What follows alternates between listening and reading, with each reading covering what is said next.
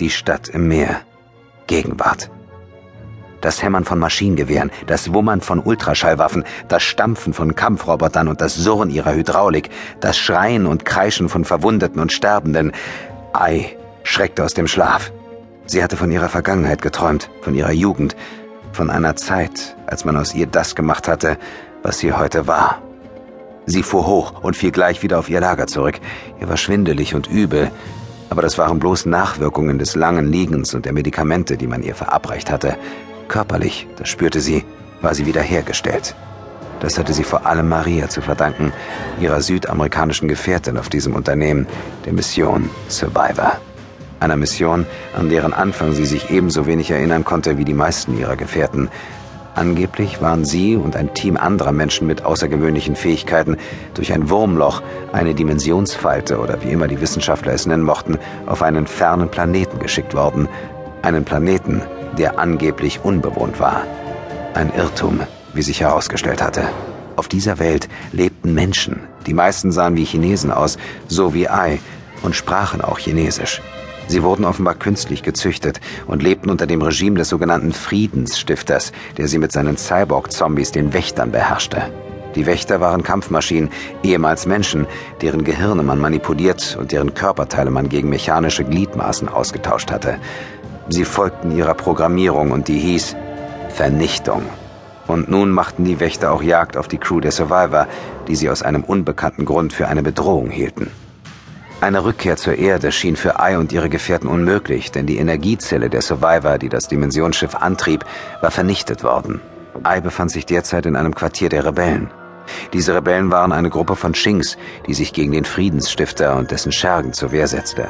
Nun aber wurde das Quartier der Rebellen von den Wächtern angegriffen, angeführt von ihrer Befehlshaberin Dai Feng, um die Fremden von der Erde auszulöschen. Wieder stemmte Ai sich hoch. Sie stellte fest, dass sie sich auf der ansonsten leeren Krankenstation befand, und sie war splitternackt. Als sie an sich hinunterschaute, sah sie zu ihrer Erleichterung, dass nicht einmal Narben auf ihrer glatten Haut verblieben waren. Auch die gebrochenen Rippen, die ihr in die Lunge gedrückt hatten, waren verheilt. Maria dos Santos Kräfte hatten wieder einmal Wunder gewirkt. In diesem Moment stolperte einer der Chinks in den Raum, einer der Bewohner dieses Planeten. Er war der Mediziner, der Ei behandelt hatte. Der Mann sah aus, wie Europäer oder Amerikaner sich chinesische Ärzte gemeinhin vorstellen. Alt, glatzköpfig und mit einem Ziegenbärtchen, das ihm bis auf die Brust reichte.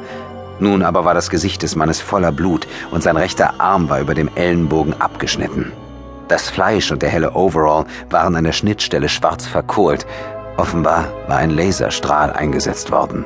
In der verbliebenen linken Hand hielt der Mann eine Waffe, die er nun auf Ei richtete, während er mit schriller Stimme auf Kantonesisch rief: Ihr habt sie zu uns geführt! Ihr seid Verräter! Ihr habt die Wächter zu uns geführt! Wahnsinn und Panik flackerten in seinen Augen und der unbedingte Wille, einen derjenigen, die er für das Massaker außerhalb der Krankenstation verantwortlich machte, mit in den Tod zu reißen. Unter normalen Umständen wäre es Ei gelungen, sich rechtzeitig von der Liege fallen zu lassen und dahinter in Deckung zu gehen, aber noch war ihr Kreislauf nicht wieder intakt. Sie wusste, dass sie den entscheidenden Sekundenbruchteil zu langsam sein würde. In diesem Moment fraß sich ein rot glühender Strahl durch den Körper des Mediziners, zerschnitt ihn auf Brusthöhe in zwei Hälften und zog eine funkensprühende Glutspur über die Wand hinter Ei, wo eine der Apparaturen mit lautem Knall explodierte. Ai wartete nicht ab, bis der zerschnittene Körper des Mediziners auseinanderbrach. Sie ließ sich auf die andere Seite der Liege fallen, verharrte regungslos und versuchte, so leise wie möglich zu atmen. Augenblicke später hörte sie Schritte.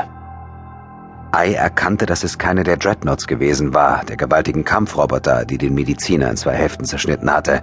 Es musste sich vielmehr um einen Wächter handeln, um einen der Cyborgs, halb Mensch, halb Maschine. Tatsächlich stiefelte Augenblicke später einer der Maschinenzombies um die Leiche des Mediziners herum.